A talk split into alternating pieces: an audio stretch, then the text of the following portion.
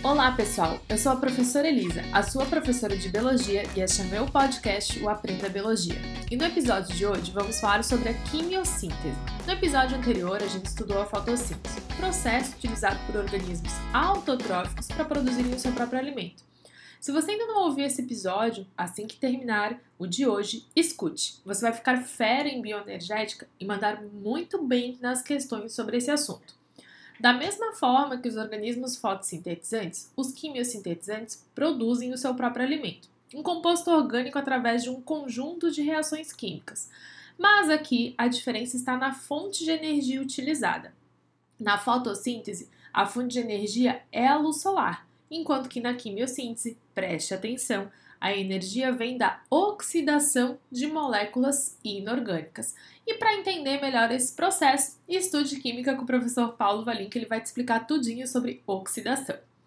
Os organismos quimiosintetizantes também são autotróficos e, como exemplos, podemos citar as bactérias e as árqueas.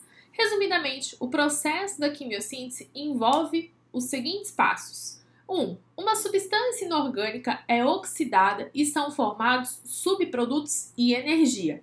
2. A energia liberada é usada para produzir substâncias orgânicas a partir de moléculas de água e gás carbônico. Esse é o padrão seguido por todos os organismos que fazem quimiossíntese.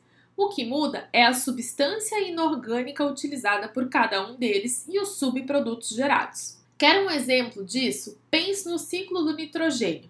Este é um elemento químico muito importante para a existência de vida na Terra.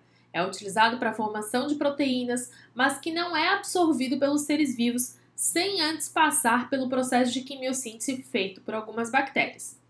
Por exemplo, há bactérias que participam desse ciclo e convertem o amônio em nitrito, as bactérias do gênero Nitrosomonas. E este, o nitrito, é convertido em nitrato por bactérias do gênero Nitrobacter. O nitrato é absorvido pelas plantas e entra na cadeia alimentar, passando a circular entre os seres vivos e assim a compor proteínas. Esse é um tópico interessante de estudar, principalmente se você for fazer o Enem. É um dos ciclos mais cobrados na prova. Além das bactérias que metabolizam o nitrogênio, também podemos citar as bactérias das fontes hidrotermais. Neste caso, elas ocupam a base da cadeia alimentar e são organismos produtores de primeiro nível trófico. As fontes hidrotermais ficam no fundo dos mares e liberam jatos de água extremamente quentes com temperatura média de 100 graus Celsius.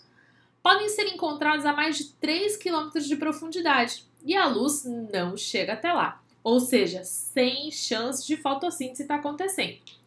Os compostos sulfurosos são usados pelas bactérias para obter energia e assim produzir seus compostos orgânicos. O episódio de hoje foi mais curtinho, né? Mas fica tranquilo, nele a gente revisou os principais aspectos da quimiossíntese que costumam aparecer nas provas do Enem ou vestibulares que você vai fazer.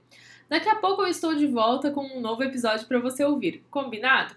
E meus queridos estudantes, lembrem-se da importância de fazer exercícios sobre os temas que estudamos por aqui. Isso é essencial para que o conteúdo abordado se consolide na sua mente, ok? Se tiver dúvidas sobre esse assunto ou qualquer outra pergunta sobre biologia, me manda uma mensagem no meu Instagram, o arroba que eu posso te ajudar. E lembra de me seguir por lá e também se inscreve no meu canal do YouTube, o Prof. Elisa da Bio. Quer se preparar para os vestibulares e Enem? Acesse a minha plataforma Biologia em Exercícios e veja os cursos disponíveis. Vou deixar os links na descrição desse episódio. Um abração e até o nosso próximo encontro.